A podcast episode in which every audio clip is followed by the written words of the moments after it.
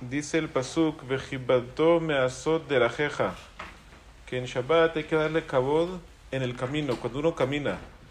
Y dice la Gemara, ¿qué significa cuando uno camina? Que cuando uno camina en Shabbat no sea de la misma forma que camina día de semana.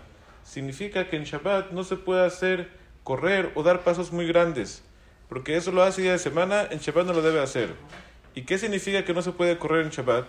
No se puede correr si uno quiere porque, por, eh, algún motivo de salud o algo así, pero si uno tiene un motivo de emergencia que tiene que correr, como por ejemplo si él tiene que correr porque está lloviendo y quiere llegar rápido para no mojarse, o está en un lugar y ve que hay personas sospechosas, tiene un poco miedo y quiere correr de ahí, eso se permite en Shabbat.